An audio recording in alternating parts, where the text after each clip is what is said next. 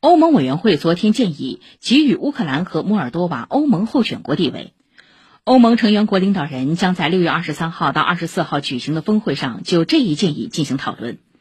乌克兰总统泽连斯基昨天在社交媒体上发文就欧盟委员会当天建议给予乌克兰欧盟候选国地位的表态予以积极评价。他说这将是乌克兰加入欧盟道路上迈出的第一步。